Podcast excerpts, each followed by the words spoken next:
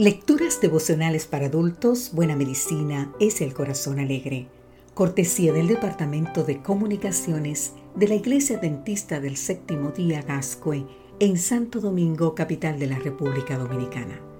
En la voz de Sarat Arias. Hoy, 13 de diciembre, Sanidad.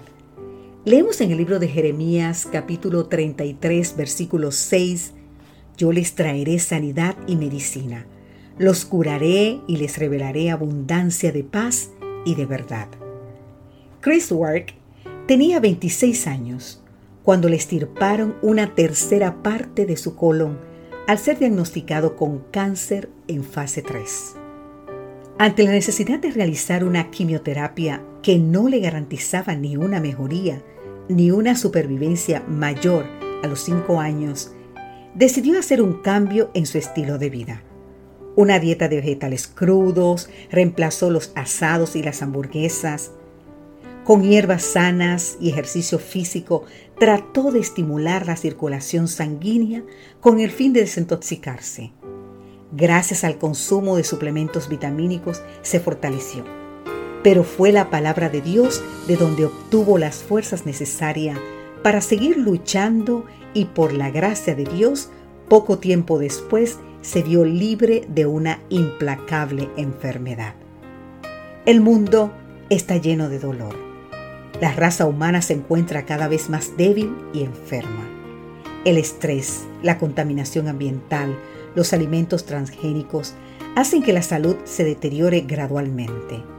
Si a ello le sumamos los malos hábitos y la predisposición genética, la probabilidad de adquirir una enfermedad aumenta considerablemente cada segundo.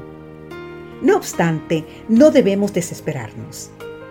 Cristo desea manifestar su poder sanador hoy, tal como lo hizo cuando caminaba en Galilea.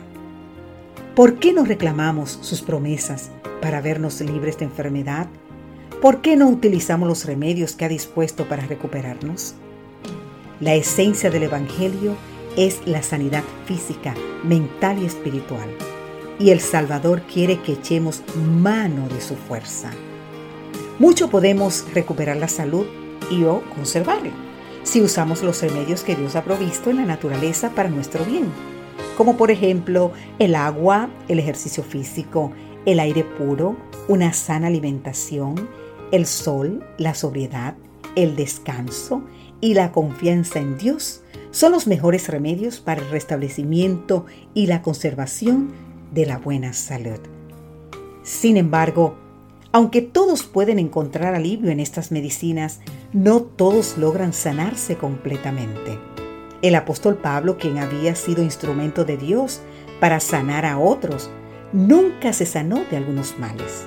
En sus epístolas se refiere a su enfermedad como el aguijón en la carne, respecto al cual tres veces rogó al Señor que lo sanara, obteniendo la siguiente respuesta. En 2 de Corintios 12:9 podemos leerla: Bástate mi gracia, porque mi poder se perfecciona en la debilidad.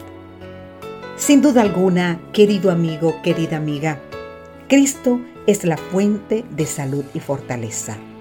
No obstante, sus caminos son insondables y aunque la sanidad total es un deseo legítimo del creyente, muchas veces debemos bastarnos con la gracia del Señor.